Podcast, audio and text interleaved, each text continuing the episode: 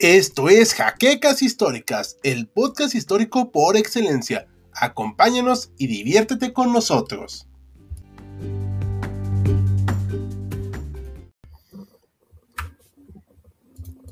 Buenas noches, historiadores. Aquí nos encontramos hoy. Eh, hoy vemos menos gente que de costumbre. Está con nosotros eh, Maximiliano, el erudito, aquí abajo de nosotros. Y saludos a todos. Saludos que hoy no nos acompaña en cámara porque se siente un poquito indispuesto, pero eh, esperamos que la vacuna rusa no lo haga marchar hacia Ucrania ahorita. Esperemos que no.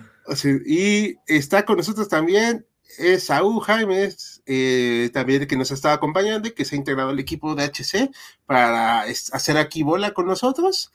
Buenas noches, señor. ¿Qué andamos? ¿Me escuchan bien? Sí, sí, te escuchamos. Perfectamente. Bueno, casi. A ver, sigue hablando, por favor.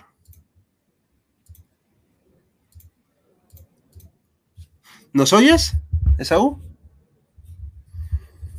Esaú, ¿nos oyes? sí, sí, sí. ¿Me escuchan ustedes bien? Ah, sí, sí, sí, Es que como no nos hablaste. Me parecía que había un, hay un problemilla, pero ya, ya está. Aquí andamos eh, con mucho gusto otra vez. Eh, eh, con ustedes. Gracias por acompañarnos y pues dispuestos a, hablar de un poco de magonismo. Bueno, a ver, pero antes vamos a hacer una presentación y a ver, platícanos. ¿Por qué te interesa este tema del magonismo? ¿Qué es eso? A ver, y antes que empecemos, yo sí quiero preguntar algo que me ha carcomido la mente estas últimas semanas. ¿Por qué no se llama florecismo? O florecitas power. O sea, ¿por qué? ¿O flores magonismo? No, no, no, o sea, florecitas. O sea, ¿por qué no son los amigos, amigos de florecitas o algo así? Amigos del Flores, puede ser. Bueno, espera, y ricardismo tampoco es, ¿eh? Cabe aclarar. No, no, no, no, yo me voy por el apellido porque pues generalmente se van en eso, o sea, está el villismo, el zapatismo. El maquiavelismo. El maquiavelismo, el marxismo, este, o sea, pero ¿por qué no el florecismo o, Florecitos and Friends? O sea, ¿por qué? En el caso de, Ricardo Flores Magón también podría ser, y no suena tan mal, ciprianismo. Digo, su primer nombre era Cipriano, no suena tan feo. No, pues lo dejaste peor, pero, pero creo que suena muy católico para él, ¿no? Sí. Ah, sí, sí, sí, es correcto. Pues habrá que echarle la culpa a los eh, de hecho, a, Díaz como tal, porque eh, es de hecho Díaz el que empieza justamente en plena oposición de Flores Magón, el que empieza a decirle eh, magonistas a los que lo siguen y por ende magonismo a, la corriente suya. Entonces, desde ahí se le quedó y pues ya no se lo pudo quitar. Sí, bueno, es, tiene sentido porque pues ya ven que Porfirio Díaz no era ni Díaz, ni diazismo, ni dicismo, sino era porfirismo. Porfirismo, exacto. Mira, ahí se ah, aplica el nombre. Sí, aquí tenemos unos saluditos de David XD, ya casi, ya estamos aquí, esperando con ansias. Mari Carmen López, muchas gracias. Aquí nos comentan algo rápido, que vamos a hacer rápido un comentario de esto. ¿Nos podrían hacer un video de la actual situación en Ucrania y las posibilidades de un conflicto? Bueno, la verdad es que somos todos historiadores. Yo soy el más contemporaneísta de todos los historiadores aquí presentes. Eh, entonces, no sé, no creo que sea muy prudente, habría que ver con alguien que sea más eh, versado en estos temas, pero hace poco vi un tipo que justificaba estas acciones, la cual la quisiera dejar un poquito de lado, pero no es que no queramos, es que no tenemos la preparación, creo yo, no sé si estén todos de acuerdo en esto. Sí, bueno, en mi caso, desde el medievalismo, difícilmente podríamos explicar lo que está pasando. Ok.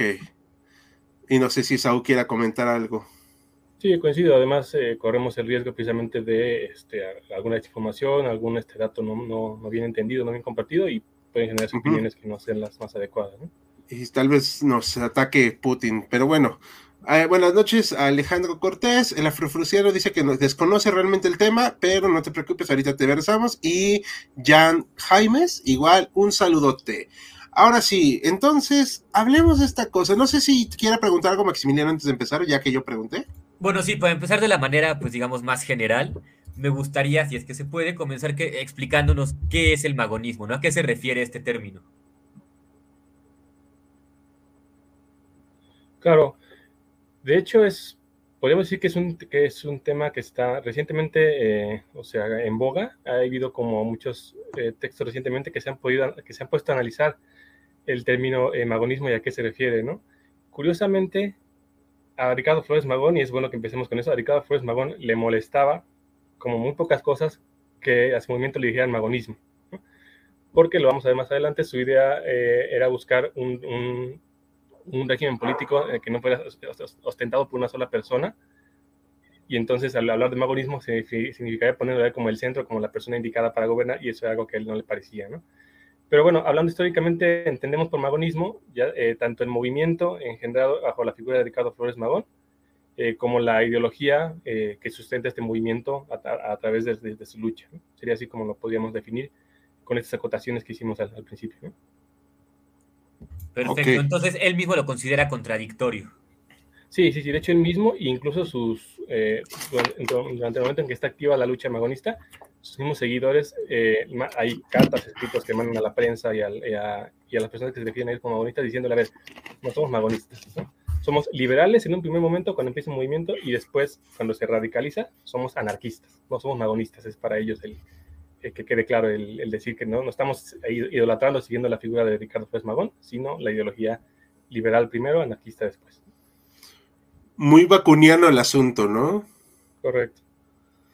Ah, este, bueno, eh, para los que no sepan quién era Bakunin, porque pues está bien que no sepan, ni siquiera yo soy un experto, era un filósofo de que terminó volviéndose de corriente anarquista, pero en algún momento fue más o menos, fue contemporáneo de Marx, este, los dos barbudos, uno más calvo que el otro, y pues uno un poco más te por ocho que el otro. Pero bueno, eh, yo tengo una cuestión acá también. Eh, entiendo que Flores Magón tenía una idea muy este, aparte de lo que se tenía que hacer en cuanto a una revolución, pero realmente era tan peleada con la visión de Madero.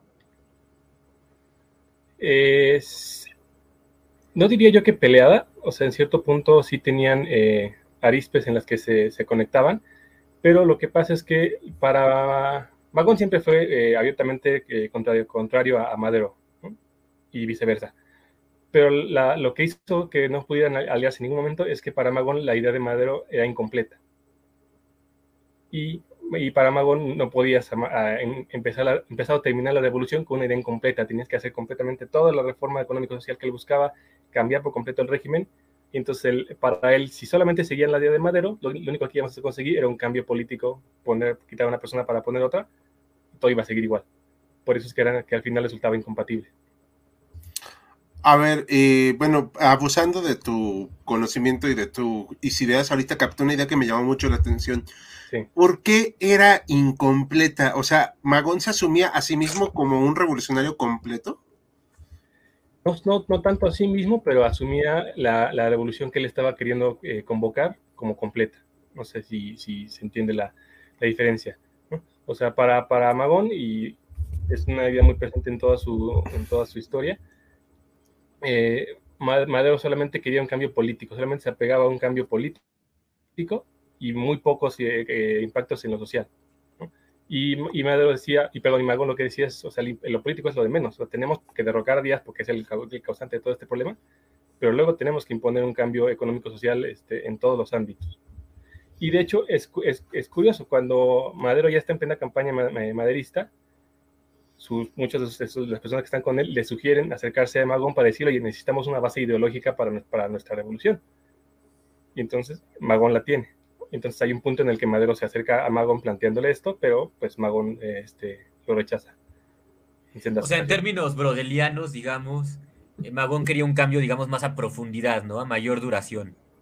Sí, exactamente, un cambio, un cambio radical, un cambio en todo sentido eh, viene, viene, las ideas de Bakunin, vienen las ideas anarquistas, y, eh, y, para Magón, además, o sea, son incompatibles más bien porque Magón lo, veía así, que para Magón, Madero solamente quería un cambio político, y Magón quería un cambio en todo sentido, por eso es que son incompatibles. Porque desde la perspectiva, ya cuando, cuando lo analiza uno después historiográficamente, tal vez dices, bueno, pues sí tenían ideas parecidas en esto o en esto otro. El mismo Madero dijo, puede estar la, la, la confluencia ideológica más mi base política, pero la, si quiere verlo así, la necesidad de Magón hizo que esto fuera incompatible desde el principio hasta, hasta, su, muerte. Interesantísimo. O sea, por, bueno, Porfirio Díaz era así, se consideraba a sí mismo un liberal. Aquí lo estamos viendo ya en su época de máxima gloria, por así decirlo. o más bien del inicio de la decadencia. Por cierto, vean la biografía de Porfirio Díaz que nos aventamos aquí en HC. Eh, pero, ¿por qué era diferente la visión de Díaz liberal respecto a Flores liberal? Exacto. Si quieres, eso es, pues justamente si quieres empezamos ya de lleno con, el tema. Sería como la primera parte donde, donde entraríamos. A ver, platícanos. Eh, me gusta, o sea, me gustó cómo empezar esta, esta, este relato, esta narración, planteando cómo, identificando al enemigo de los magonistas. ¿no? Para hablar de qué es el magonismo, tenemos que identificar a, quién era el enemigo. El magonismo surge de entrada de estos liberales, eh, esta, palabra que hay que tenerla como con mucho detalle y tenerla siempre presente, estos liberales que eh, surgen primero de la, la, revolución de Ayutla, que da pie a la constitución de 1857, a las leyes de reforma, y finalmente al plan de Tuxtepec de Porfirio Díaz. ¿Cómo podemos resumir estas ideas, estas ideas liberales? Bueno, plantean en primer lugar la separación de la iglesia y el Estado, eso es como lo más básico, y en general conceptos que hoy en día son tan comunes, pero en aquel entonces el solo plantearlos causaba mucho revuelo, que es un, gobierno representativo, sufragio universal, autonomías eh, nacionales, pequeñas autonomías municipales, estatales, simpatía por grupos minoritarios y la asociación y garantías de de pensar, hablar y escribir. En ese sentido, eh, cuando Porfirio llega, llega a la presidencia, llegan a volar todos estos eh, ideales, pero inmediat y llegan hablando, el más importante de ellos con el que Díaz llega a la presidencia es el principio de no reelección. Y finalmente, eh, Díaz, al, poco tiempo de, de, su gobierno, empieza a mover la constitución de manera tal de garantizar la reelección y de postergarse en el poder. Entonces, el, enemigo principal de los liberales, todavía no de los magonistas, de los liberales, de los que va a surgir después Flores Magón, es enfrentarse a un gobierno que está este, abiertamente eh, contraponiéndose a, la, a los principios liberales que lo hicieron llegar al poder en primer lugar, ¿no? Ok, me parece muy interesante, o sea, que es como la antítesis de lo liberal, ¿no? Exactamente. Aquí nos mandan saluditos, Cristian Morales, Bruno Alejandro, igual, buenas. ¿Se nos fue Saúl? No, sí. Ok. Hay una pregunta acá que vamos a dejar un poquito al aire, la vamos a contestar más adelante. ¿Alguno de sus preceptos ideológicos ha sido aplicado por el gobierno o solo se ha hecho uso de su figura para legitimarse? Eh, ahorita lo vamos a ver en un ratito eso. Y saludos también a Osorio Andra Eunice. Ahorita en lo que eh, regresa Saúl, que me imagino que tuvo un asunto rápido. Eh, bueno, chicos, esta idea eh, del, magonismo, recuerden que es una idea política en México, muy importante, pero hay que reconocer que a lo largo del tiempo, en la parte, digamos que de la historia oficial de nuestro país, es más una cuestión de ponerlo en la Revolución Mexicana que entenderlo como una corriente ideológica muy aparte que yo me atrevería a decir, y esto a ver si ahorita me corrigen, yo creería que la Revolución Mexicana en sí carece de fondo de una ideología. ¿Todo bien? todo bien, todo en orden. Es un, es un tema de eterno, eh, eterno debate. Justamente lo decía hace un momento. Eh, a Madero le sugieren precisamente darle fondo a su movimiento maderista con una ideología que ya, que ya tenía mucho más camino recorrido como la de Flores Magón. ¿no? Entonces, la pregunta que hacen es muy curioso. Abiertamente, el gobierno, salvo hasta hace muy pocos años, y con muy pocos años casi te podría decir que abiertamente hasta el actual gobierno, muy, muy, eh, muy poco le da el reconocimiento de que hay cosas en el gobierno, en la constitución y en el régimen establecido que vienen de las ideas de Magón. Esto pasa porque en la constitución del 17, lo vamos a ver si más adelante, se vierten estas, eh, muchos de estos eh, planteamientos que, de Flores Magón. Pero es curioso y hay que decirlo abiertamente, el gobierno jamás dice, esto, esta, esta legislación o esta ley que, que, determina estas cosas es producto del magonismo. Hay, siempre esa, esa, distinción, porque el magonismo, como al final tendió más hacia la anarquía, la palabra anarquía desde, desde principios del siglo XX y todavía hasta la fecha la mencionas y la gente dice, espérate, este, esto está muy peligroso.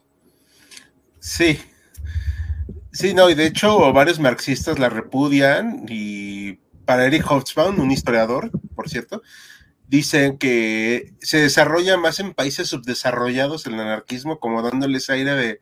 Eh.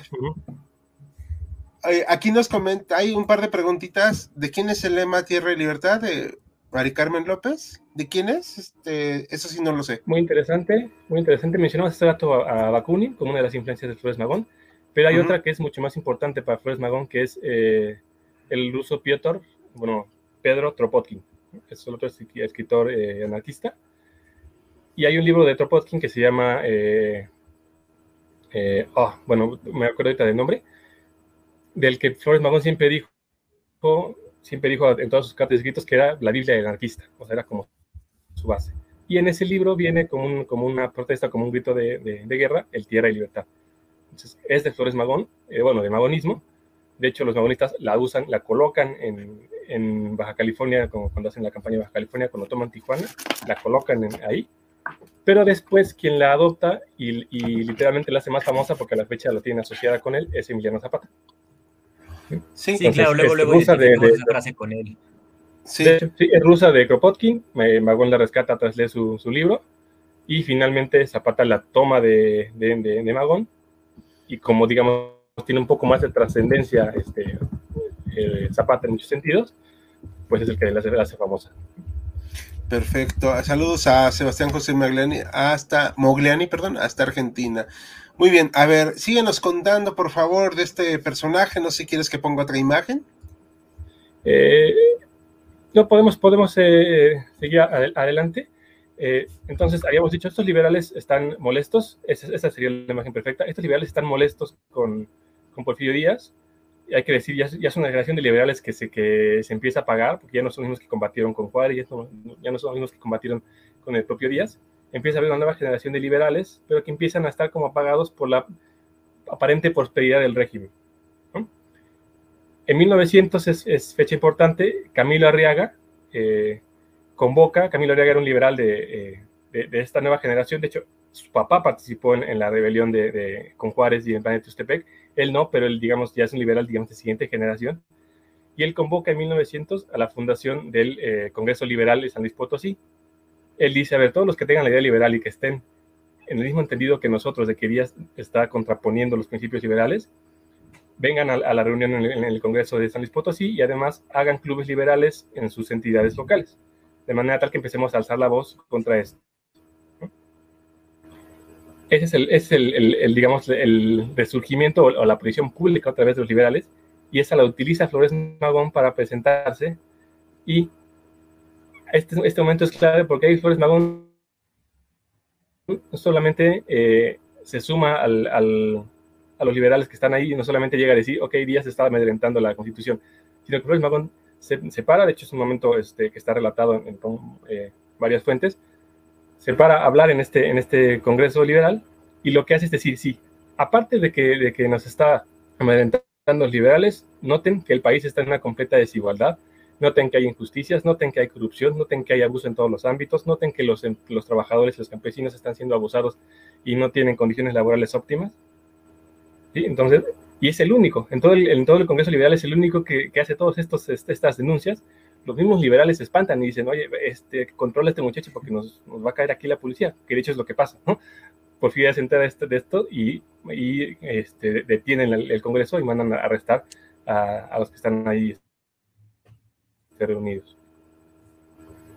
Ok, perfecto.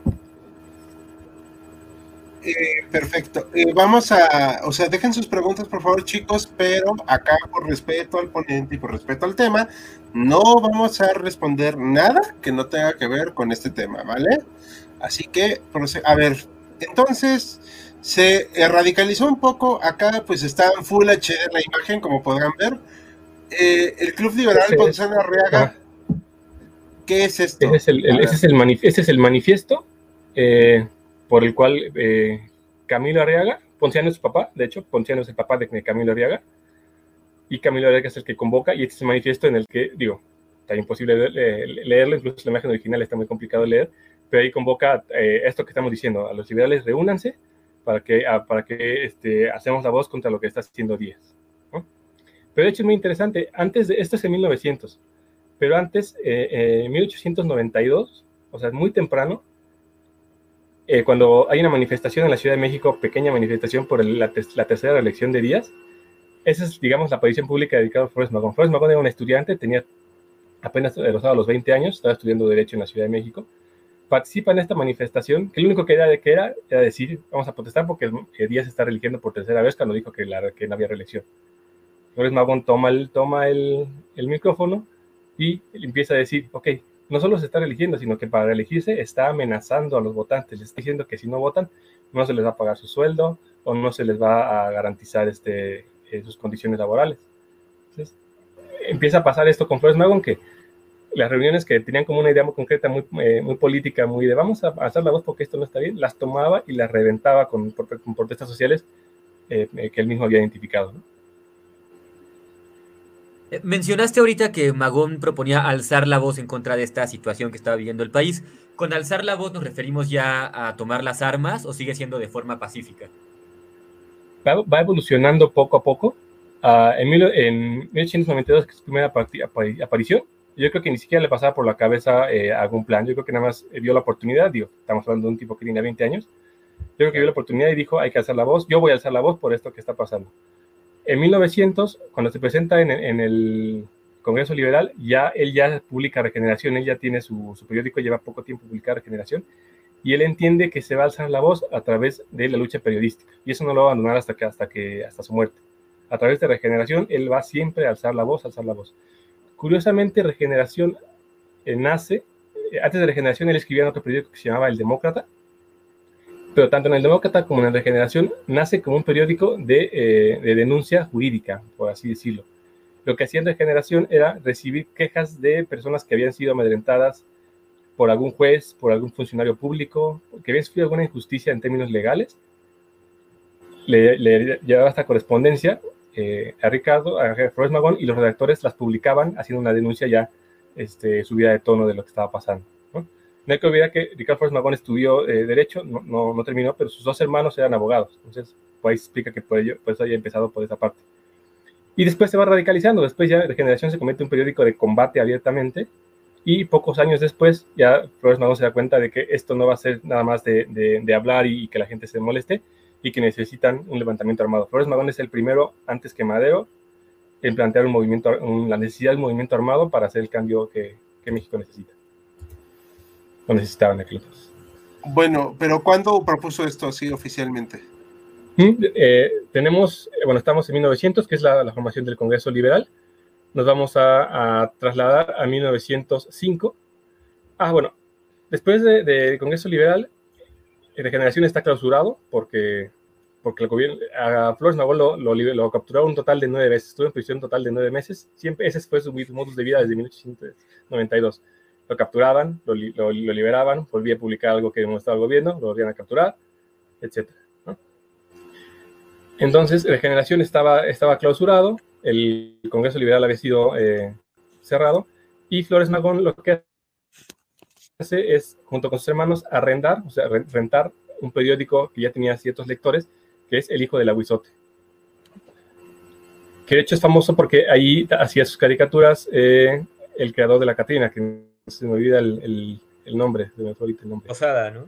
Posada, José Guadalupe Posada. Exactamente. Si se acuerdan de alguno de ustedes el nombre, lo agradeceremos. Sí, José Guadalupe Posada ya se acordó, de Esta imagen, por ejemplo, es, a mí me gusta bastante, es una litografía hecha por, precisamente por Posada.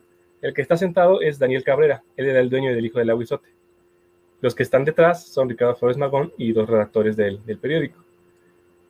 Daniel Cabrera ya estaba eh, en sus últimos años de vida, ya estaba harto del periódico, ya no quería publicar, y cuando Flores Magón le ofrece arrendarse o yo seguir con la publicación, él le dice, sí, adelante, solo les pido una, una, condición, utilícelo para acabar con 10.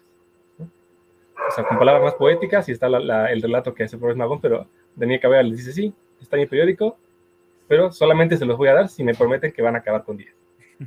Aquí nos preguntan algo respecto al tema. Recordé algo, tenía, ¿es cierto que tenía ciertos años de trotskismo Flores Magón?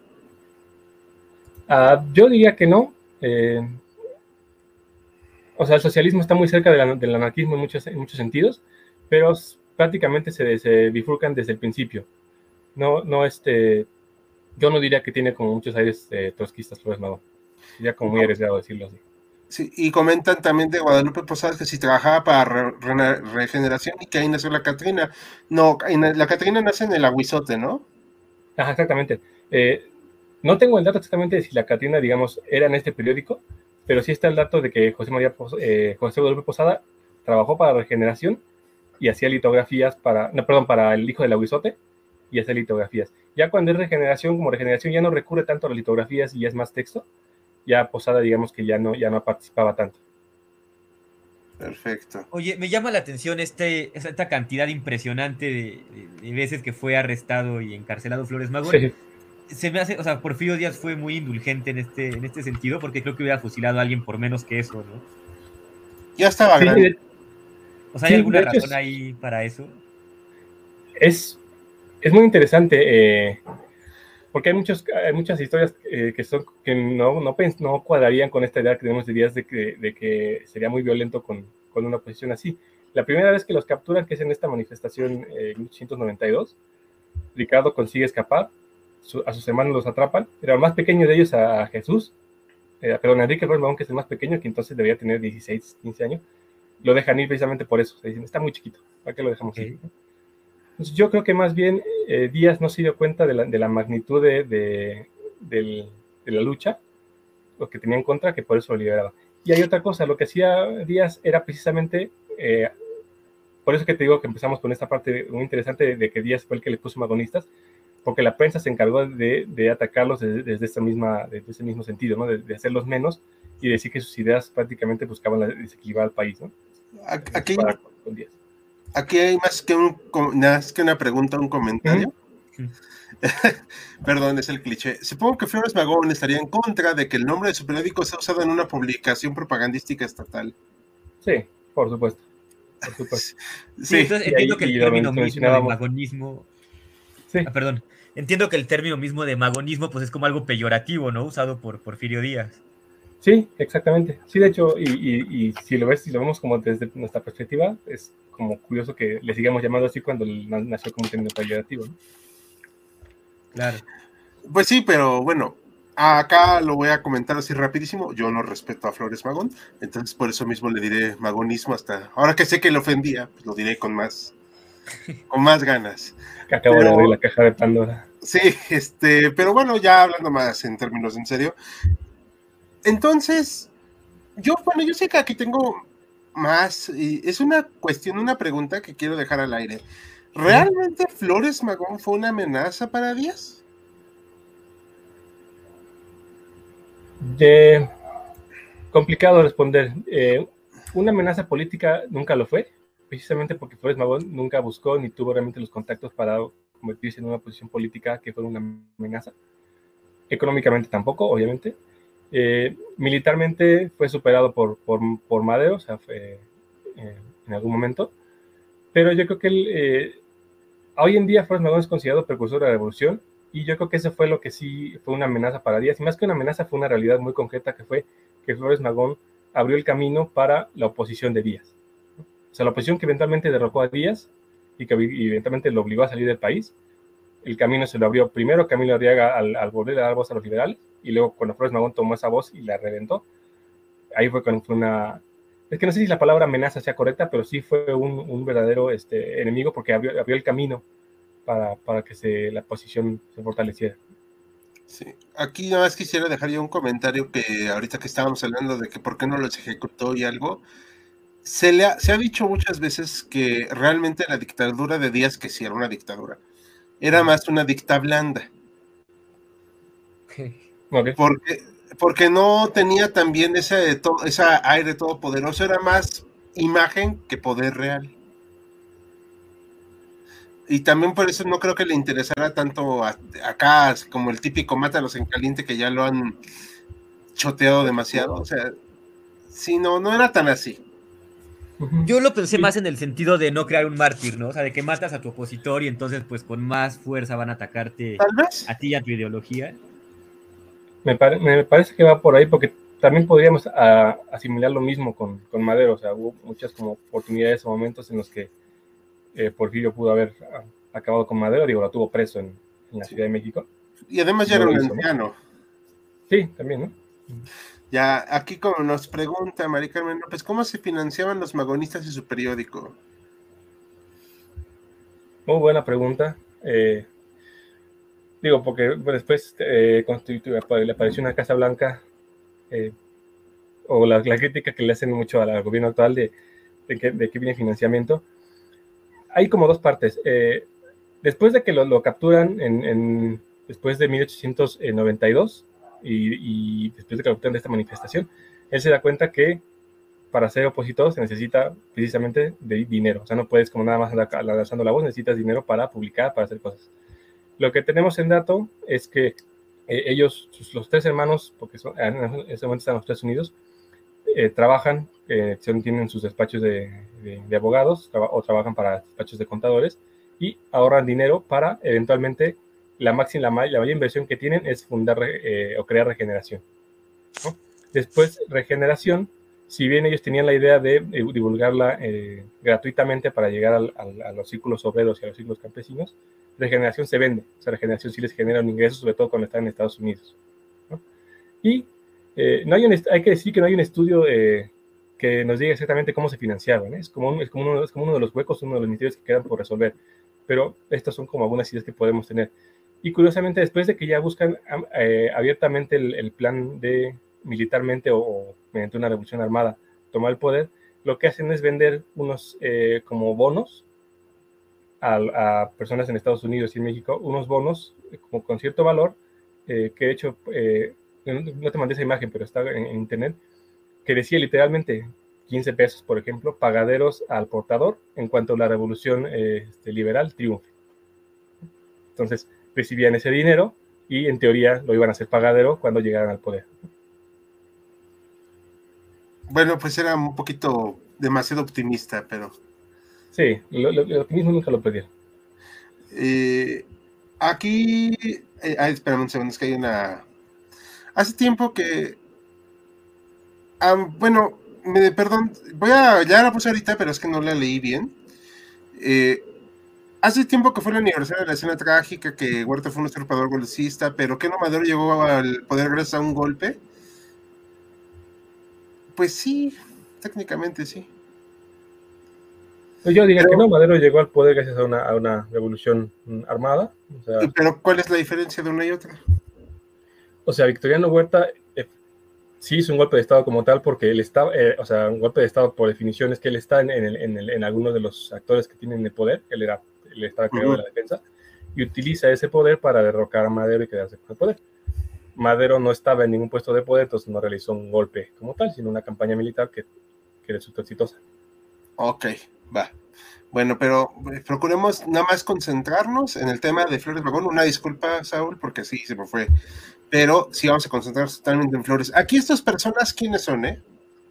Ah, eh, eso, eso ocurre en 1905. De hecho, no sé si me gustaría, antes de esa hay una imagen que están unas personas en un edificio y una pancarta y después podemos brincar inmediatamente a esa. A ver, ¿un edificio? Ajá, no sé si, te lo mandé. Otra, otra, otra. No. No, bueno, parece que te lo mandé, pero puedes dejar esa y te vamos con esa. Eh, el hijo del aguizote eh, sobrevive por tres años, que es como bastante eh, tiempo para, una, para un periódico que diariamente lanzaba críticas al gobierno. Y en 1905, el 5 de febrero de 1905, aprovechando la conmemoración de la Constitución de 1857, Díaz había preparado un, evento eh, en la Ciudad de México para conmemorarlo. Ellos, en las oficinas del hijo del Aguizote, eh, ponen una manta en la que dicen la Constitución ha muerto. ese, es un momento muy importante para la, para la historia de la revolución y para la historia del magonismo, porque eh, abiertamente en el, en el día en que el gobierno quiere conmemorar que tenemos una constitución, ellos le dicen al gobierno, no, la constitución ha muerto. ¿Y quién la, quién la ha matado? Pues la persona que está en el poder. De, de eso, es, es, esa afrenta, yo creo que es de todas las que hizo Magón, la que más le molestó a Porfirio Díaz. Apenas, eh, los relatos cuentan que apenas habían puesto la lona, ya tenían a la policía afuera y con órdenes de, eh, de capturar a todos, prácticamente a todos. Y de ahí se da el primer exilio magonista. Ellos se dan cuenta que la cosa ahora sí viene serio y salen despavoridos a Estados Unidos. Eh, se dividen en dos grupos. El grupo de Camilo Arriaga se, se va a San Antonio y los magonistas que siguen a, Magón se van a, a Laredo. Y un año, un año, dos años después, perdón, el mismo año, varios meses después, lanzan el manifiesto que, da, que crea el, Partido Liberal Mexicano, que es el, como el primer acto, la primera entidad que va a buscar abiertamente la, el, poder en, México, ¿no? El, la revolución. Y estos son los miembros del Partido Liberal Mexicano. Sentado está Ricardo Flores Magón, está arriba del Praxedis Guerrero, el, bigote. Enrique Flores Magón tiene el brazo encima de, eh, de Ricardo, Ricardo de su mano. A la derecha está eh, Rivera y a la izquierda está Antonio Villarreal, que son los miembros primigenios del, de la Junta. Hay otros dos que no están ahí, pero que también eh, formaban parte de la Junta, que son eh, Manuel Sarabia y Rosalío Bustamante, pero ellos están en, la foto. Bueno, acá este de la Constitución, más o menos aquí tenemos una caricatura. Ajá. Lo que decías, eh, sí, la imagen esa ahorita no, no la tengo, este, pero pues para ejemplificar, o sea, esta es la Constitución para los que no son mexicanos, que era válida en ese entonces. Ajá, estaba vigente. O vigente, ¿no? Mejor dicho. Sí, Sí, ya estaba vigente en, nuestro país. De hecho, técnicamente la constitución actual es la misma, porque su nombre oficial es Constitución que reforma la de 1857. Exacto. O sea, pero bueno, se mantiene más o menos la idea. Y la Carta Magna, pues sigue vigente, pero obviamente, pues ya estaba un poco parchada y arreglada.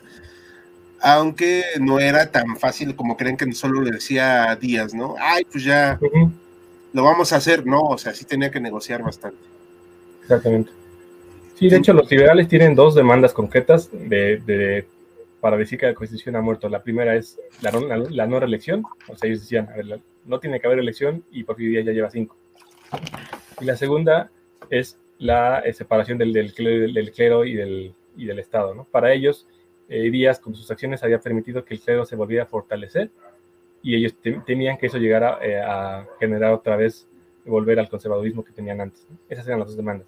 Y a Flores Magón después, como ya lo dijimos muchas veces, eh, se va con otras demandas sociales y económicas que superan esas dos iniciales. ¿no? Ok, bueno, y después de este momento, ¿qué ocurre? Sí, después de este momento, y va muy, muy de la mano con la pregunta que hacía Maximiliano hace un momento, de si solamente era como alzar la voz o ya tener tal cual una, un plan de acción, al año siguiente de que se funda el Partido Liberal Mexicano, se funda la Junta Organizadora del Partido Liberal Mexicano, que es el que veíamos en la, foto, y el programa del Partido Liberal Mexicano. El programa del Partido Liberal Mexicano es un documento importantísimo porque resume, o sea, en un solo documento todas las ideas que traía Flores Magón, todas las ideas que traían ellos, todo lo que se... se es así, parece que te lo mandé, si no... tal bueno, es, es, eh, de hecho fue publicado como parte de Regeneración, o sea, venía el periódico Regeneración y debajo venía el, programa del Partido Liberal Mexicano. Ahí vienen resumidas todas las cosas que, eh, todos los planteamientos, todas las ideas, las propuestas que tiene Flores Magón, pero además viene abiertamente el llamado a las armas, viene el llamado a, ok, todo esto que estamos haciendo no se va a lograr por la paz, eh, Díaz, no, las, Díaz no lo va a hacer por las buenas, tenemos que hacerlo eh, militarmente, tenemos que hacerlo de alguna manera con un movimiento que pase a las armas. ¿Cuál es la imagen que buscabas, perdón? Dame un segundo, así te la, te la mando. Bueno, aquí está la que comentaba de la Constitución ha muerto. Esa es, el, es la, la, imagen. Eh, aquí nos preguntan, llego tarde, no sé si abordaron, ¿qué corriente ideológica puede ser atribuida a a Flores Magón, comunismo, socialismo. Comentábamos que es anarquismo, aunque digamos empezó en el liberalismo, pero sí se radicalizó bastante el muchacho. Y ya luego fue amargura, no, no es cierto, estoy Exactamente. Sí, Flores Magón parte de la idea liberal, o sea, él es un liberal de, de cuna, o sea, nacimiento, pero o sea, se va radicalizando casi al mismo tiempo que van apareciendo los, los escritores anarquistas en, en Europa. O sea, eh, Kropotkin, que es el, como su máxima influencia, su, su obra más, ya me acordé del nombre, su obra más importante que se llama La Conquista del Pan, la publica en 1892. O sea, cuando Flores Magón está protestando contra Porfirio Díaz por la reelección, Kropotkin está escribiendo su libro y publicando su libro en Europa. De Kropotkin es de quien toma sus mayores ideas y si quisiéramos darle un nombre o darle una etiqueta al magonismo, sería anarcocomunismo. Es como lo más parecido a lo que proponía Flores Magón, es un anarquismo eh, básicamente que eh, va contra toda autoridad, va contra la propiedad privada, va contra el, asalariado, pero la particularidad que tiene es que dice que eh, el bienestar, digamos, o, el, desarrollo del, país va a ser logrado a través, a través del mutualismo, o sea, de que cada quien haga lo que le corresponde y reciba la, eh, el, a cambio los ingresos o los beneficios acorde a lo que hizo para, para este, a lo que le correspondía, digamos un poquito este, idealizado, la verdad. Bastante. A ver, aquí comentan algo que es especulativo, que sí es cierto, pero ¿creen que de haber sobrevivido hasta el final de la revolución habría influido en la política nacional o Carranza lo hubiera visto como amenaza, lo hubiera fusilado en cuanto pudiera? Yo digo. Eh, sí, o sea, veo, eh, Flores Magón muere en 1922 eh, en situaciones, circunstancias dudosas, o sea, es muy probable que el, que el mismo régimen de México en en alianza con el Estados Unidos se, se favor su muerte. De cualquier manera, ya estaba ya muy cansado, ya su lucha estaba muy apagada. Eh, después de 1911, con, la, con el triunfo maderista, el magonismo de a poco viene, viene a menos, viene a menos, se, se viene reduciendo. Y la verdad es que eh, es muy fuerte en, eh, esto, esto de decirlo en estos términos, pero la verdad es que Carranza ni siquiera necesitó de, de buscar la ejecución o, o, o, hacer algo más fuerte con Magón para su fortuna, los magonistas, muchos magonistas eh, o seguidores de magonismo habían, habían permeado ya en sus propios eh, eh, miembros, en los miembros que estaban en la Constitución, y la Constitución del 17 tiene mucho del magonismo. Entonces Carranza prácticamente no necesitó acabar con, con Magón, ya tomó lo que necesitó de él, digámoslo indirectamente, y lo dejó este, protestando en Estados Unidos. Se escucha muy feo, pero fue así. Entiendo. Max, ¿algún, ¿algo que quieras comentar? Eh, sí, mencionaba hace rato eh, Saúl que Magón empieza siendo liberal y con el paso del tiempo se radicaliza, ¿no? Hasta llegar a este anarcocomunismo. ¿Hay algún punto clave en el que podamos fijar esta radicalización o solamente es algo paulatino? Sí, hay, dos divisiones. La primera la, acabamos de comentar cuando los Eh, te entrecortaste un eh, poco. Ahí, ahí, la primera. Ah, ¿ya me escuchan bien? Ya, ya, ya, todo bien. Ya, ya. Ah, perdón, perdón. Sí, decía, eh, esa es la primera división. Camilo Arriaga se da cuenta que Flores Magón está teniendo ideas muy radicales y en ese momento son solo ideas de demandas sociales. O sea, no son tan radicales, son solo ideas de demandas sociales. Y Camilo Arriaga dice, no, lo único que queremos es que Díaz deje el poder y, y, y esta otra persona que respete la Constitución. Esa es la primera división y es la primera radicalización, digamos, de Flores Magón. Luego, en 1911, después de la derrota de Baja California, que hoy en un momento más vamos a hablar de ella, eh, Flores Magón ya eh, meses después lanza un manifiesto en septiembre de 1911 en el que ya abiertamente él dice, a ver, lo que necesita este país es el anarcocomunismo. Ya aparece, de hecho, tal cual la palabra anarquía, aparecen los, los términos que usa este, Kropotkin y, y, palabras ya muy abiertamente y radicalmente este, anarquistas, ¿no? En 1911 y ya de ahí mantiene esa postura hasta 1922. Hay muchas cartas, pero hay que darle beneficio de la duda porque las escribe ya en los últimos años de vida, en la que le dice a sus hermanos y a muchos de sus seguidores, eh, les dice, la verdad es que nosotros éramos anarquistas desde que nació el movimiento, desde 1905, pero, pero si poníamos la palabra anarquía nos iban a perseguir desde ese momento y teníamos que ser este, moderados, teníamos que hablar del liberalismo, teníamos que hablar de cosas más moderadas para que no nos persiguieran hasta que finalmente no pudimos mantener la, la, máscara y tuvimos que declararnos abiertamente este, anarquistas. Insisto, yo creo que hay que tomar con, con pinzas esas declaraciones porque ya las hace hacia el final de su, de su vida. Yo creo que él mismo fue evolucionando. además. Sí, claro. Eh, yo creo que él mismo fue evolucionando de un liberalismo este, político, liberalismo social, económico a, y anarcocomunismo como último estado, ¿no? Sí, yo, yo tengo mi opinión, digo, y mi opinión un poquito desde mi ignorancia eh, respecto al tema. Yo sí creo que sí se amargó un poco al final de su vida y ya nada más buscaba alguna manera de reivindicarse de su fallo, ¿no? Sí, sí, sí, sí. Yo, yo creo que sí, sí podemos tomarlo como cierto. Este, los últimos escritos de él son los mejores en términos poéticos, o sea, son eh, muy rescatables porque tienen una prosa muy bonita, pero precisamente porque están escritos ya desde la frustración y desde el sigo luchando, háganme caso, ¿no? Ajá, pero pues ya. Aquí comenta, pregunta Alejandro Cadena, más allá del mutualismo, ¿cuál era la propuesta política concreta que propone, o sea, propone una estructura clara? Eh, políticamente eh, propone que se, que, que se derroque el, gobierno y que no se establezca ningún gobierno, ningún gobierno nuevo, sino que se establezcan pequeñas comunidades como que sean eh, mutualistas y autosuficientes. Él tenía, él tomaba para base esto elegido. Elegido es una, como una entidad que prevalece hasta nuestros días, que son tierras comunales que tienen los campesinos, en el que en teoría todos son todos tienen el usufructo de, de ese ejido él partía de eso y decía que se tenía que replicar eso a nivel industria, a nivel este, minería, y que no, hubiera que no hubiera necesidad de un gobierno porque todos tendríamos como que conscientes las obligaciones que tendrían. Tiene, también sus estructuras en términos, este, o sea, digamos, de las diferentes como partes que integran un régimen político, que son como eh, las, jornadas de, las jornadas de trabajo, los, de, los derechos, las garantías individuales. Eh, todas esas cosas son prácticamente lo que está eh, de alguna manera en la constitución actual. Pero digamos que su idea política era esa, ¿no? O sea, derrocar al, gobierno y una vez que esté derrocado, no necesitamos un nuevo gobierno, un nuevo gobierno sino organizarnos en estos eh, ejidos. Este, no usaba el término comunas, usaba otro, nombre que se me escapa a la mente ahorita, pero que puedan ser capaces de autogobernarse de manera independiente. Le pregunta Alejandro Cortés algo así como los como los soviets, exactamente. Sí, los soviets estaban acotados a sindicatos, digamos, obreros, como tal. La idea de Flores Magón era evidentemente hacer una especie de soviets, pero que fueran eh, adaptados a cada rubro, ¿no? O sea, los seguidos son el ejemplo en el, término este, agrario, no, no soviets, porque eso, se inventó después, pero eh, algún como sindicato en, los términos obreros, en los términos mineros y, eso, ¿no? Muy, muy parecido, no igual, pero sí muy parecida la, la idea en general, ¿no? Ok. No, bueno, sí, es muy interesante. Aunque bueno, sí estaba muy, muy idealista su idea, la verdad.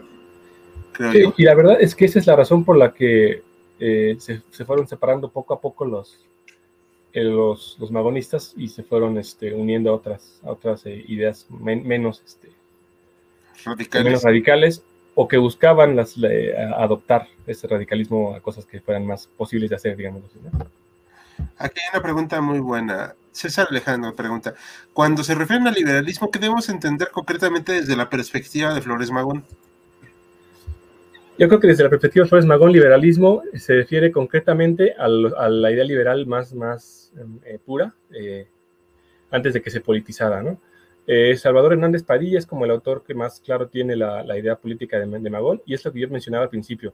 Flores Magón le, va a defender la idea del liberalismo como el régimen político que está sujeto a, límites constitucionales, o sea, que, está, que se rige bajo un documento, que es representativo, que busca, que tiene sufragio universal o representación en ningún sentido, autonomías nacionales que él va a transformar en estas entidades que, las que hablábamos recién, eh, la simpatía siempre buscar que los grupos minoritarios, que los obreros, que los campesinos eh,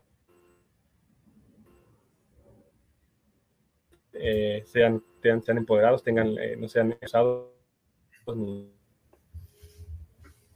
ni este, explotado, que ese liberalismo es el que, es el que funciona y es el que conservar, más lo que se le sume de, del anarquismo. Que aquí comenta que si, está Alejandro Cadena, como la revolución magnovista ucraniana, esta sí la desconozco totalmente. igualmente, si, si tiene el más, más datos, igual sería interesante comparar a ver si es la misma idea. Si no, no, no, la conozco francamente. ¿Tuvo Maximiliano por ahí alguna idea, no? No, la verdad es que no. Desconozco totalmente el tema. Sí, como comentamos, no vamos a hablar del tema ucraniano actual, pero este, o sea, es por una cuestión que puede ser similar. Oye, eh, aquí está muy tarde la idea de, la, eh, de las convivencias y todo, pero siempre ha salido un temita ahí con respecto a Flores, en cuanto a los chinos, porque tenía como una diferencia con ellos. ¿Por qué? Sí, y de hecho el programa del Partido de Vida Mexicano, eh, no, no, sé el artículo exacto, pero hay un artículo que este, abiertamente le prohíbe la entrada a los chinos al país. No, no, tiene, bueno, no tiene que ver con ninguna xenofobia, no siento que a Flores Magón le cayeran mal, los chinos o tuviera algún este, racismo con los chinos. Él lo plantea desde el punto de vista económico. Los chinos desde, desde durante todo el porfiriato eran una mano de obra muy barata para las empresas estadounidenses que estaban sobre todo en norte de México. ¿Qué pasaba? Que las empresas estadounidenses le ofrecían algún puesto a, los obreros mexicanos con un sueldo muy malo, con unas condiciones laborales pésimas, y el mexicano decía, este, bueno, la verdad es que eh, ofrecen un poco más para trabajar, ¿no? Y llegaba, y, el dato está, está, en que llegaba, ese, ese mismo sueldo de una posición era aceptado sin problema por los chinos. Obviamente hay muy pocos casos este, como documentados de esto y como que, pudieran eh, verdaderamente eh, eh, ver que había una tendencia, pero Flores Magón tenía conocimiento de, de, esto. Entonces, lo que él buscaba, digamos, la justificación de esto es que los chinos nos van a quitar a nosotros los mexicanos las posiciones de trabajo que necesitamos y además nos van, van a permitir que los dueños de las empresas nos den condiciones de trabajo eh, malísimas, malísimas porque ellos sí las aceptan, porque nosotros no. Esa es la razón por la que él este, decide que mejor para evitar este problema que no entre los chicos. No, está muy interesante. Oye, ya encontré rápidamente en un googleazo la, la, información del ejército negro, un ejército anarquista con un ejército revolucionario insurreccional de Ucrania. Ok. O ejército negro era una cosa, pues duró tres años, ¿eh? O sea, que sí, oh. anarquismo, anarcocomunismo y magnovismo, que según aquí fue un movimiento revolucionario de carácter anarcocomunista nacido durante la guerra civil rusa. Órale, así sí, es un, tema... por, el, por la etiqueta, pues es técnicamente la misma etiqueta. O sea, anarcocomunismo, si lo lograban hacer por tres años, eso sería lo que, lo que buscaba Flores Magón para arriesgar la, la conclusión. Sí, o sea, sí está muy interesante y de hecho ya me dio curiosidad y lo vamos a tener que investigar luego, pero sí está, está parecido, está, está similar. Ya lo vimos aquí, ah, lo que nos dice, que mantuvo un territorio en unas partes de Ucrania y durante un periodo de la Revolución Rusa lo definió un anarquismo pragmático. Oh, ok, bueno, ya, me llamó la atención también. vamos a buscar más tema de eso, igual y para algún videito, pues lo vamos a platicar. Ya eh, regresa Auslander, yo creo, ¿no? Si no, no, este, o, yo, o sea, digo, no, o yo lo puedo leer también, porque pues a mí me gusta mucho, de hecho, la Revolución Rusa, de hecho. Pero, no porque... Que podemos programar ahí un, en vivo de eso, nos, investigamos un poco y, lo comentamos. Pero es un gracias por traerlo a colación, Alejandro, sí, sí, algo, y como comentamos muchas veces, no porque seamos historiadores, quiere decir que sepamos todos. Entonces, sí, vamos a averiguarlo y creo que es un tema muy bueno para un en vivo y, platicarlo abiertamente. Pero bueno, ¿qué más nos quieres comentar acerca de este señor Flores Magón? A ver qué. Pues creo que como, no como cierre, pero eh, si no podemos dejarlo pasar. Eh, tenemos que hablar de las luchas, las luchas magonistas. Ya hablamos de la lucha desde el periodismo, lucha desde la ideología política, pero hubo una lucha magonista este, armada, hecha y derecha, que buscó derrocar al, al gobierno, ¿no? En 1906 tenemos dos ejemplos. Eh, de hecho, hay una imagen ahí eh, que podemos dejar como, como fondo, que es la imagen donde, están eh, en Tijuana, que es donde está la bandera arriba. Ah, la, la, habías puesto hace un momento. 1906 tiene dos momentos, que son Cananea y Blanco. ¿Está? esa, exactamente esa. Cananea y Blanco, que lo, enseñan, en las escuelas, para la de México lo enseñan en las escuelas, la huelga de Cananea, la huelga de Blanco, del magonismo por, por hacer una lucha armada. En Cananea es una, fábrica textil eh, que pertenece a la Cananea Consolidated Copper Company de William Cooper, un estadounidense. Hartos de las, de las condiciones laborales y mientras están en este descontento, llegan a ellos eh, eh, dos personas que son Enrique Bermúdez y Antonio de Paula Araujo, miembros del Partido Liberal Mexicano, que empiezan a repartir de generación y que terminan de convencer a los obreros de levantarse. Lo malo, digo, lo, divertido es que al final, ya que consiguen eso, se van. O sea, es de las cosas inexplicables que, eh, que suceden. cuando ven que la cosa va en serio, se van, deciden no participar y dejan a los obreros a su suerte y son este, eh, masacrados por, por el gobierno y por con apoyo de los Rangers estadounidenses.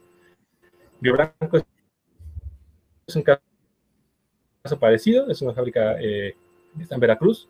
Igualmente llegan ahí Manuel Ávila y José Neira, que son miembros del Partido Liberal Mexicano, convencen a los, eh, a los obreros de Liceo a huelga, pero aquí pasa algo diferente. Y yo siempre me, gusta decir que esto no fue una huelga, sino una revuelta, porque eh, se van a huelga, Díaz eh, le dice al gobierno, sabes que abre las fábricas, no les hagas caso, abre las fábricas y no, no cambies ninguna condición. abren las fábricas y los obreros, en lugar de irse a, huelga, lo que hacen es eh, rebelarse, a los policías, saquean la tienda de raya, cortan la energía, liberan a los presos y tal cual es una revuelta en todo sentido. Dura muy poco, dos o tres días, porque después eh, Díaz les manda todo el peso de, eh, su fuerza militar y los, termina este, derrocando. El programa del Partido Liberal Mexicano establece para 1906 y 1908 dos eh, movimientos revolucionarios, pero son muy aislados. la verdad es que son muy pocos eh, grupos los que deciden participar en esto y son controlados muy fácil por el gobierno. Eh, estos están en, en, Acayucan, Veracruz, 1906, y se me fue a otro lugar. Y en 1908 en Coahuila y en Janos. En 1906 es el único movimiento, el 1906, en el que Flores Magón participa de manera, de manera frustrada, él cruza la frontera, pero el cónsul de, de, la frontera, el cónsul de Nogales, le avisa al gobierno y, y Flores Magón se entera que el gobierno lo está esperando y se regresa. Entonces, pero era el único movimiento, digamos, militar en el que iba a participar. ¿Qué pasa como la Revolución Maderista de 1910 y uno fue el 20, el 20, de noviembre de 1910? Son dos o tres movimientos los que se presentan. O sea, en realidad mm, es muy poco impacto hasta después que se empieza a desarrollar. En 1910 hay otros movimientos, eh, otros levantamientos armados en Chihuahua. Eh, ahí aparece Paxedis Guerrero, que es un eh, personaje para mí muy relevante. Pero al que tenemos que hacerle mucho caso, y es el que está en la imagen que pusiste, es el de 1911. De enero a febrero, de enero a mayo de 1911 en Baja California. ¿Por qué? Porque está, está planeado, la programación está hecha. Flores Magón manda gente desde antes eh, para investigar si California es, eh, viable para hacer una revolución y coincide que sí. ¿Por qué? Porque California está suficientemente alejada de la capital como para capturarla y resguardarse y, tomar fuerza para avanzar sobre esta la ciudad. Y también está convenientemente lejos para que si todo sale mal, podamos huir a Estados Unidos y, y no pasó nada.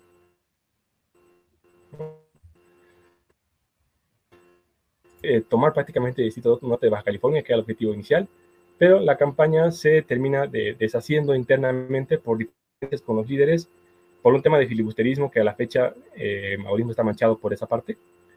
Eh, pero a mí, me, a mí me, gusta siempre resaltar esta, esta campaña porque demuestra que Flores Magón no solamente fue precursor de la revolución, no solamente, no solamente fue un, este, una parte que fue absorbida por la revolución, sino que él mismo buscó por las vías de las armas su propia revolución. De hecho, su idea era en Baja California empezar a implementar esto, sus ideas anarcocomunistas, ¿no? Y hubiera sido, de haber sido exitoso, como el ejemplo que nos comentaba eh, eh, Alejandro, se llama, ¿verdad? Del, este ejemplo de Ucrania. Ok. Y de hecho, en, esa, en esa imagen que tienes, si ustedes ven arriba, eso es, eso es Tijuana, eso es Tijuana el 9 de mayo de 1911. Es el momento más cumbre del magonismo, cumbre de la revuelta de Baja California, y hasta arriba está la bandera de tierra y libertad. Sí, sí, se ve aquí. De hecho, me voy a acercarlo lo más posible. Exacto. Sí, como que le faltó diseño, la verdad. No, era muy llamativa. Y pues si no sabía leer, ya me fregué y no voy a saber qué dice. Es correcto. Aquí Mari Carmen López pregunta, ¿por qué Magón nunca salió con Madero, Zapata o Villa? Bueno, ¿lo conocían? Bueno, salvo Madero, ¿los otros no lo conocían? Eh, sí, sí, sí, sí. Con Madero ya hablamos un poco, era prácticamente insalvable, eh, porque, Torres Magón consideraba la revolución Madero incompleta. Madero, Madero, Madero tenía una, versión por Flores Magón igual, ¿eh? a Madero Flores Magón tampoco le, le, parecía. Pero en determinado momento en su campaña lo convencieron de que necesitaba una base ideológica para su campaña y entonces lo contacta. De hecho, hay una carta en la que él le dice, para las elecciones presidenciales, Madero presidente y en la planilla Flores Magón vicepresidente. Y Flores Magón le dice, o sea, Flores Magón siempre, siempre lo rechazó, ¿no? Con Villa es un caso eh, muy curioso. Eh, Villa, Villa, siempre lo vio, así como Madero siempre vio mal a Flores Magón, Flores Magón con Villa nunca, nunca pudo superar la idea de que Villa era un bandolero y un bandido. Yo creo ya pasados los años que Flores Magón nunca entendió la, idea revolucionaria o si alguna vez la idea política o la idea revolucionaria de, Villa. Para él siempre fue un bandolero, un, este, aprovechado de la situación y siempre lo consideró así. Entonces, abiertamente en, Regeneración escribía en contra de, Villa y le decía, este, este bandolero que está usando, la revolución para. Entiendo. Bueno, sí, yo la verdad es que no. Con Zapata. Yo, yo la verdad sí comparto la idea de Magón, la verdad, sí. da, para otro en vivo, yo creo, hablar de eso. Con Zapata, nada más para cerrar, con Zapata sí había esa, esa, esa correspondencia. Eh, incluso sí hubo el, planteamiento de que unieran fuerzas. Pero yo creo que ahí más bien hubo, hubo o sea, no hay como, eh, llega un punto en que, la, en que la correspondencia simplemente termina. Entonces yo creo que no hubo como finalmente la, voluntad de, comunicarse y de ponerse de acuerdo. Y yo creo que del lado de Flores Magón, Flores Magón entendió que Zapata al final de cuentas estaba muy aferrado y muy necio a que su lucha era solamente por la tierra. Sí. Y, Flores Magón decía, no, o sea, aquí más allá, o sea, antes de la tierra tienes que ver por, la, por, la, por los derechos y las garantías y las prestaciones de los trabajadores. Pero Zapata era muy necio con la tierra y parece que Flores Magón dijo, ok, este, nos tenemos la misma idea, por otro lado. E-, ese también fue un problema con Flores, ¿no? Que no, no sabía adaptarse. Eh, Nos manda saludos, que nos que echen su like al video, nos ayuda mucho. ¿Qué opinión le ofreció a Flores Magón la Constitución de 1917? O sea, yo me imagino que la agarró de papel de baño. Muy buena pregunta, es, complicado. O sea, eh, yo creo que, o sea, Flores Magón eso que le, que le generó un problema interno muy grande, porque, o sea, en la Constitución del 17 estaban plasmadas casi todas sus, o la gran mayoría de sus reformas eh, políticas, ¿no? Francisco Mujica y uh, Heriberto Jara son dos constitucionalistas que son prácticamente los, los principales constitucionalistas de, de las partes sociales de la Constitución. El artículo 123 es básicamente Francisco Mujica y los dos eran magonistas. Eran, eh, escribieron en regeneración, eran cercanos a Flores Magón y después se, alejaron y se les sacaron a Carranza. Yo creo que para Magón era, complicado reconocer porque decía, ok, ahí están mis propuestas, pero, pero las está estableciendo un, gobierno. Carranza también le, caía bastante mal a Flores Magón, entonces sería, interesante eh, reflexionar sobre eso, a ver si hay algún como, generar algún, algún, texto, algún trabajo sobre eso, es como muy interesante, pero yo creo que para Flores Magón en sí le generaba un problema manifestarse a favor de la Constitución porque tenía sus reformas, pero al hacerlo tenía que reconocer que había un gobierno que estaba haciendo lo que, lo que tenía que hacer, ¿no? Y no tenía que haber gobierno. No sé si, las, si queda clara la contradicción. Un, un, día vamos a hablar de las historias de las constituciones de este país que llamamos México. Isabel nos confiesa abiertamente que no conoce nada del tema. No te preocupes, Isabel. Agradecemos mucho tu presencia, pero es bastante complejo y bastante interesante. Jan Jaime, considerando que la historia oficial no es real, bueno, hay que ver qué es la realidad en la historia. ¿Por qué los Magón no son tan reconocidos en los libros de texto? Lo decíamos al principio, eh, esta necesidad del, gobierno de decir, o sea, de reconocer los avances del magonismo porque existen, porque están en la Constitución, porque abrieron el camino a muchas de las, eh, reformas sociales del, siglo XX, la revolución social del siglo XX, pero no se reconoce que son de Magón o que son eh, de, cuna magonista. Yo creo que esta mancha eh, anarquista eh, y esta oposición al anarquismo impidió que, se reconociera al, magonismo. ¿no? En los primeros años de, después de la revolución, que es cuando, digamos, empieza a dar forma a, los, libros de texto, también el magonismo está muy manchado por el filibusterismo. Ya no tuvimos oportunidad de hablar de él, de hablar de él pero bueno, el magonismo carga con una mancha filibustera por lo que pasó en California a la fecha. A la fecha en Baja California hay monumentos este, en contra del Magón a favor, considerándolo filibustero. Eh, y creo que esa mancha sumada al hecho de la anarquía hacen que el gobierno no, reconozca al magonismo, pero sí diga este, todas las reformas sociales que son parte del magonismo. El único reconocimiento que sí tiene es el de precursor. O sea, si tú ves los libros de texto, parece que Flores Magón fue un precursor, que estuvo alzando la voz durante 20 años antes de la revolución, pero cuando empezó la revolución desapareció. O sea, ya, este, ¿qué le pasó? No sé, este, apareció Madera, apareció Villa, y ellos son los revolucionarios, por eso Magón desapareció. Y es pues, que, no es así. ¿eh? Bueno, voy a vertir mi opinión y pueden corregirme. O sea, creo que el hecho de su radicalización, que no supo jugar en equipo, valga, o sea, el término, y que no aceptaba ninguna forma de ver otra, las cosas como la de él, lo condenaron a al olvido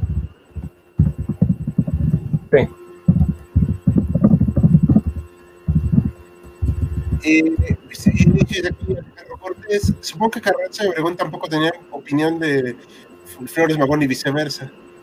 Sí, sí, sí, sí, es correcto. Eh, no, no, la, no, la, tenían. Eh, o sea, Carranza abrió, el, abrió el, paso, el camino para, la, para, el Congreso Constituyente, planteó las directrices y después los constituyentes hicieron el trabajo, ¿no? Y ahí había magonistas o personas influenciadas por el magonismo. Carranza, como, tal, nunca se pronunció.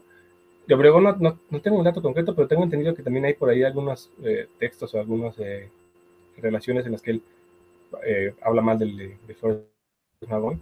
Pero lo que decíamos hace rato, la, verdad es que para cuando ellos están en, la lucha por el poder y en, el poder mismo, que es 1917, 1918, ya el magonismo, ya Flores Magón están condenados al exilio, eh, siguen publicando regeneración, publicando cartas, pero prácticamente ya son un, este, un grito en el desierto. O sea, ya su relevancia no es tal como para que tengan que pronunciarse, pronunciarse o buscar hacer algo contra Flores Magón. Por eso es que tal vez no hay tantas pronunciaciones en su contra, porque ya estaba muy apagado para entonces, ya no tenía mucha relevancia, francamente. Perfecto. Aquí no más voy a responder esta pregunta que ya habíamos respondido. ¿Hay conexiones entre el magonismo y el zapatismo? Eh, comentaba eh, Esaú que hubo correspondencia entre ambos, que hubo una cierta afinidad, pero que realmente nunca prosperó porque pues ambos eran un poco obstinados en sus ideas y digo también, o sea, querer, eh, visto desde la estrategia, pues, desde Morelos hasta Tijuana, donde entró, pues hay mucho sí, hay un poco de distancia. Sí, y, la correspondencia no era con Baja California, era con San Luis, Missouri. Eh, Forrest Magón estaba en San Luis, Missouri. Fíjate, o sea, imagínate. También está ese factor, no era tan fácil comunicarse, ¿no? Pero sí está el hecho de que Zapata, o sea, o sea, digamos, la prueba de que hubo comunicación y de que se entendieron en algún punto, es que, eh, ah, de hecho creo que va con esta pregunta. ¿Por, qué se le atribuye a Milano Zapata el lema de libertad? Justamente, justamente iba, a eso, o sea, la, prueba de que, existe este vínculo es que eh, Zapata toma del, del, magonismo el lema de tierra y libertad. Y además a él le quedó como anillo al dedo porque sí, sí, era exactamente lo que él defendía, o sea, la tierra y la libertad de que sea para quienes la trabajan. ¿no? Y yo creo que ha sido más, más, famosa y atribuida a Zapata precisamente porque la historiografía, la historia de México y la figura de Zapata como usted ve más, más mítico y más eh, poderoso, si quieres verlo así, que Flores Magón, le ha dado más importancia. Y en algún momento se le atribuyó la frase de tira de libertad porque sí la usó, o sea, sí la, sí la usaba, aunque no era de él, pero sí la usó. Y entonces por eso es que la frase ya quedó como atribuida a él. Y en ningún momento se ha hecho el esfuerzo de decir, no es que no era de él, era de, de, Magón, y antes de, de, de ¿no? Pero al final del camino está bien, o sea, es, es, es, una, es una frase que resume su, su idea, aunque no sea completamente de él, está adaptada a lo que, a lo que le pedía. Perfecto. En otro live hablaremos, porque se quedó ese tema pendiente de la, de la revolución que intentó Flores Magón en, Tijuana, ¿no? Sí, sí, da para un, para un live por sí solo y también para explicar esta parte que, que mencionó del filibusterismo. La última pues, Sí, la última pregunta de la noche. Solo contar, eh, contar, porque supongo que quiso decir eso César, en mis clases que Flores Magón ganó la revolución porque sus ideas quedaron en la Constitución, aunque cuando él mismo no formó parte de los ganadores. ¿Estoy en lo correcto? Sí, sí, sí, Esa es una manera muy, muy poética de, decirlo. O sea, creo que sí. O sea, Flores Magón ganó en ese sentido. Eh, decía yo, el artículo 123 es el magonismo convertido en ley, o sea, en mucho sentido, el artículo 23 igual, el artículo 7 igual. Yo, yo diría que está bien decirlo así, pero también diría que no está mal decir también que Flores Magón sí intentó este, obtener su triunfo por la vía armada y por la vía que, que intentaron los demás, fracasó, o sea, fracasó, pero tuvo éxito cuando la Constitución del 17 absorbió eh, todos sus ideales. Perfecto. Comenta María Carmen López, ¿pueden recomendar eh, algún libro para saber más del tema? Eh, sí, si quieren, si quieren adentrarse desde la nada, el mejor libro para mi gusto es el Salvador Hernández Parilla, se llama El Magonismo, Historia de una Pasión Libertaria.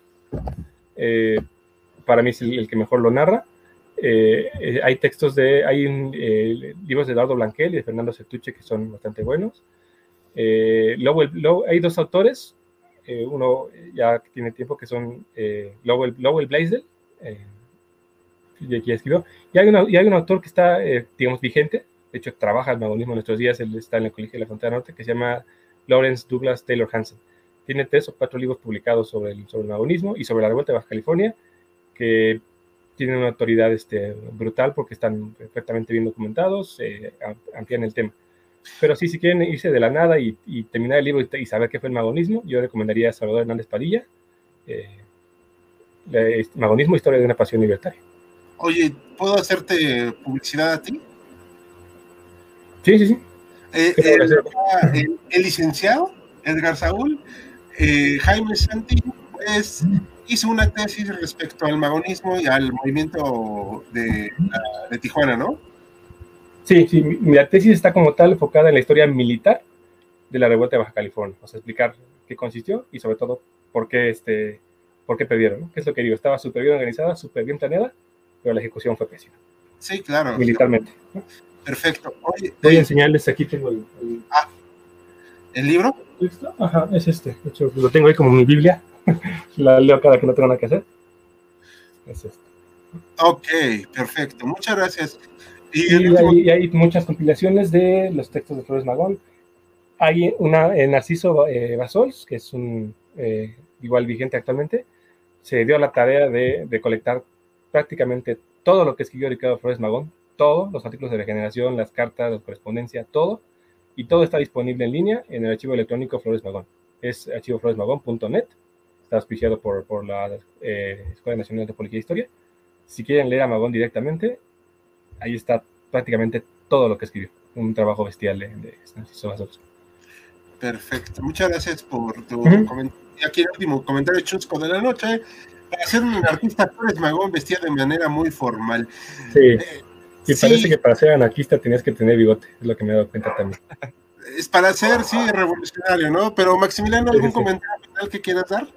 Pues sí, si se puede, una última pregunta. Mencionaban que la, la muerte de Flores Magón se da en circunstancias pues un tanto ambiguas, sospechosas, curiosas. ¿Cuáles serían estas circunstancias? Están, eh, pues es que precisamente están muy eh, eh, dudosas. O sea, Flores Magón ya tenía un estado de salud ya muy debilitado. ya prácticamente cuando, cuando muere en Estados Unidos, él lo, lo, lo manda preso en Estados Unidos, ya es Estados Unidos el que lo captura por, violar las, las leyes de neutralidad, ¿no? obviamente en, en, abierta alianza con el gobierno de, de, Carranza, eh, que poco lo que, lo que, hablábamos antes, abiertamente lo señalan que está violando las leyes de neutralidad y lo mandan preso en Leavenworth, en, en Texas. Y de ahí, de ahí eh, ya no sale, pero las, las, condiciones de su muerte son como raras porque pese a que estaba preso, Flores Magón tenía contacto con el exterior, o sea, tenía correspondencia, lo dejaban eh, visitarlo, eh, o, sea, o sea, no estaba como, como aislado y en, condiciones de, prisión malas. En 1922, en determinado momento, lo que ocurre es que esos privilegios, si quieres verlo así, los empieza a perder. Lo aíslan completamente, ya no se puede comunicar. Aparentemente las condiciones de, eh, en las que lo tenían ya no son las mismas y entonces eh, fallece, o sea, fallece de muerte natural, eso, eso es un hecho. Pero parece que después fue una muerte natural que lo que, lo que sabemos es que fue provocada porque de repente las condiciones en que las tenían cambiaron, ¿no? No sé si, si por ahí respondí la pregunta. Sí, claro, claro. O sea, aceleraron este proceso de la muerte de Flores Magón. Exactamente. Digo, 1922 ya había terminado la, la revolución, ya estaba el régimen establecido. Meses antes, tres o cuatro meses antes, eh, el gobierno de Obregón le, había mandado eh, a un este, funcionario, que de hecho era un magonista que se había unido a, a ellos, para hablar con Flores Magón y decirle, oye, ya deja de protestar, este, habla a favor del gobierno, por favor, para que ya la, esto de la revolución ya acabe, ¿no? Ya, ya, y nos reconstruyamos, por así decirlo. Flores Magón lo rechaza. Y entonces yo creo que de ahí se explica que pocos meses después, pues muerte natural, pero obviamente con condiciones de vida que ya no eran las adecuadas. Claro. Bueno, y los últimos comentarios. El bigote es para reflexionar sobre el anarquismo, sí, me imagino. Nos veremos en el próximo directo. Alguno del equipo de se juega War Thunder. No, la verdad no lo jugamos, pero vamos a chequearlo. Y Maricano, ojalá cuenten la historia de la muerte de la madre de Ricardo Flores Magón. ¿Nos da tiempo? Eh, pues a ver, échatela, a ver. Es breve. Eh, la, la madre de Ricardo Flores Magón muere muy temprano. Bueno, la familia Flores Magón siempre apoyó porque tenía ideas, eran de, de cuna liberal, por así decirlo, y siempre apoyaron a Flores Magón. De hecho, su papá lo acompañó en Estados Unidos en, en varios exilios. Eh, lo que se cuenta es que, eh, bueno, lo que se sabe más bien es que la, cuando Porfirio Díaz captura, la segunda vez que Porfirio Díaz captura a Ricardo Flores Magón, manda, eh, le manda, manda a una persona, a un, a un oficial de policía, a hablar con la mamá de Flores Magón y decirle, oye, tenemos a tu hijo Ricardo Flores Magón, lo vamos a liberar, no va a haber ningún problema, va a estar libre, pero por favor necesitamos que hables con él y le digas que se calme, o sea, que le pare a su, rollo, que ya no deje de estar protestando, a ti te va a hacer caso. Por favor, habla con él y si hablas con él, pues este, nosotros lo liberamos, ¿no? Y la mamá le responde, este, no, no, no, no, no, no me importa lo, eh, lo que este, lo que me hagan, ustedes me pueden decir lo que quieran, pero yo no voy a, a, a contradecir a mi hijo. Mi hijo puede decir lo que quiera. De hecho, para cerrarlo con la historia, tengo exactamente la, la respuesta de, de, la mamá, porque es, a mí me parece muy lindo. Dame un segundo. Muy bien. Por cierto, chicos, sí, este, estos live más largos, ya casi terminamos. Sí, la respuesta de la mamá de Flores Magón es, es, es este, muy simple. Dígale, dígale, señor presidente, porque el mensaje era de Díaz, que escojo morir sin ver a mis hijos. Ah, pequeño detalle, la señora estaba convaleciente. Los Flores, a los Flores Magón les habían enviado una carta diciendo, oye, tu mamá está convaleciente. Los Flores Magón le dijeron, oye, déjame salir, estoy en la casa para ir a verla. Y ellos le dijeron no. Y esa es de hecho la amenaza que usa el policía. Le dice, si quieres ver a tu hijo por última vez, te vamos a dar esa chance, pero eh, habla con él para que se calme. Y entonces esto le responde la mamá, dice, dígale al señor presidente que escojo morir sin ver a mis hijos. Y lo que es más, dígale esto, prefiero verlos colgados de un árbol o en un garrote a que se arrepientan o retiren nada de lo que han dicho o han hecho. Y ellos le tomaron la palabra. Bueno, pues al menos se murió con sus ideales. Muy valiente, aunque bueno, también habría que ver hasta qué punto es tu valentía, ¿no? Ahí es. Este, pero bueno, eh, pues algo así, yo, bueno, yo nada más quisiera concluir que ha sido una experiencia muy interesante digo, sigo, sigue cayéndome mal Ricardo Flores Magón, pero, pero bueno, o sea, al menos ahora sabemos por qué me cae mal. Entonces, es una eh, este, pero bueno, eh, no sé si quería comentar algo más, más Maximiliano, antes de concluir. Bueno, pues agradecer por este panorama. Yo también desconocía muchísimo del tema, pero me pareció un live muy completo, la vez que resuelve muchas dudas. Y nos mandan una felicitación, especialmente Saúl, bien desarrollado el tema. Muchas gracias. Muchas gracias. Y pues bueno, nos veremos acá el próximo martes. Vamos a traerles una sorpresa que a partir del próximo viernes les haremos una encuestita para ver los lives de la siguiente semana, ¿vale? Entonces, equipo, no se me desconecten, ahorita hablamos rápido y por lo pronto terminamos la transmisión. Yo soy Hal de HC y a nombre de todo el equipo nos despedimos. Hasta la próxima. Hasta luego. Gracias. Gracias. Hasta luego. Saludos.